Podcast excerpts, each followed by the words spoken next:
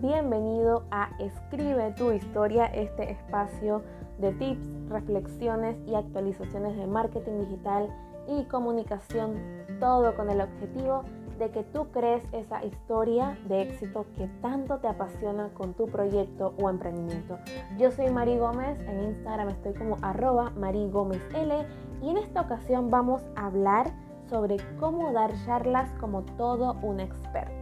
Si has seguido la secuencia de estos episodios te has dado cuenta que ahorita estamos al 100% en la línea de comunicación. Más adelante entraremos en lo que es marketing, herramientas y una parte mucho más técnica. Pero ahorita estamos explorando el arte de comunicar, el arte de hablar en público y por eso hoy te quiero compartir así brevemente cinco claves que vamos a tomar como un recorrido para que todo orador tenga éxito en sus ponencias y deben ponerlas en práctica a la hora de dar un tema, una formación, un proyecto que vas a presentar, cualquier cosa que implique hablar a terceros, es decir, hablar en público. Entonces, empecemos. Primer recorrido, primer punto donde vamos a parar en este recorrido es la bienvenida formidable en el episodio anterior que te invito a descubrir las cuatro ideas para iniciar tu speech, te doy unos tips mucho más detallados de cómo puedes dar una bienvenida en que las personas se enganchen en el segundo en que pones un pie en el lugar donde vas a presentarte. Desde los temas que debes tomar en cuenta hasta tu misma apariencia, el hecho de repasar tu frase inicial para que eso sea algo ya seguro que vas a decir sin ningún problema, la bienvenida formidable es súper importante, no tiene que ser al 100% formal, a menos que así te lo pidan, que eso ya son criterios personalizados, pero siempre tienes que hacer sentir a tu audiencia de que están en confianza, que están en un lugar cómodo y aunque hayan personas de alto grado y etcétera, lo que les interesa es pasarla bien y disfrutar tu ponencia, así que la bienvenida es el paso número uno. Segunda clave, un juego de reconocimientos. ¿A qué me refiero con esto? Pues de seguro las personas que están allí escuchándote saben que tú eres un experto en el tema, saben que eres la persona indicada para hablarles sobre X cosa, pero es muy bonito y también es súper eficiente de que tú en medio de tu charla puedas decirles, oigan, gracias por estar aquí, gracias por su tiempo invertido en querer escuchar esto que tengo que compartirles eh, si, alguien, si alguien, por ejemplo, haces una sección de preguntas y respuestas o de interacción, alguien interactúa, alguien está como en disponibilidad de compartir, agradece eso. Y ese es un juego de reconocimientos que ayuda a conectar, a que la gente dice, wow, esta persona no está solamente aquí parada hablando y hablando, sino que le interesa compartir, le interesa conectar y eso ayuda muchísimo a que la audiencia se identifique y se sienta más cómoda contigo.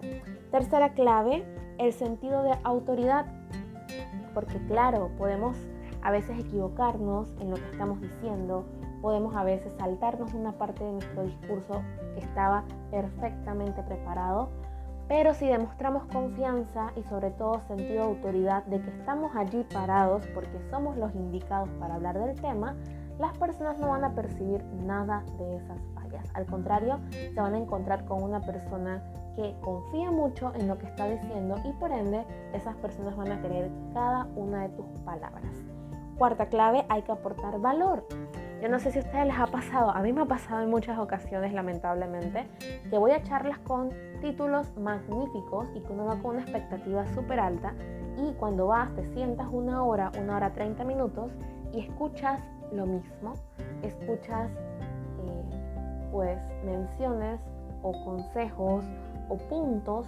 que al final no te llevan a nada, no detallan en nada y tú sales como que, bueno, esto lo pude haber googleado y encontrado en 5 segundos y ya. Entonces es muy importante que aportes valor, que de verdad estudies, te formes, te prepares, no seas conformista con el contenido que vas a brindar a tu audiencia y que, y que les des muchas razones luego de escucharte para seguir queriendo saber más de ti. Eso es súper importante.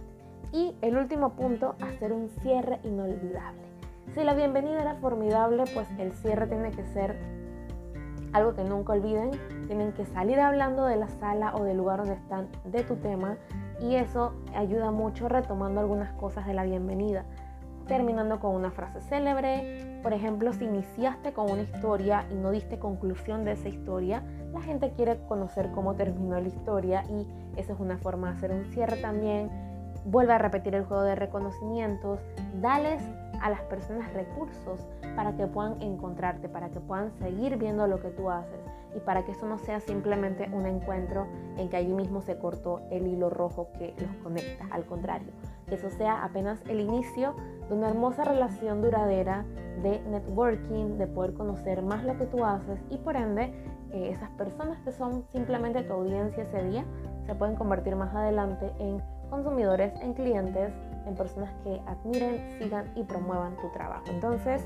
con este recorrido de estas cinco claves, creo que estás listo para poner en práctica ese discurso, esa ponencia, ese tema que te emociona, pero que quizás el miedo escénico, que también si no te has pasado por el episodio 1, te invito a que lo veas allá, cómo solucionar el miedo escénico. Y pues de esta forma nos despedimos de este tu espacio, escribe tu historia. En los próximos episodios vamos a entrar ya en más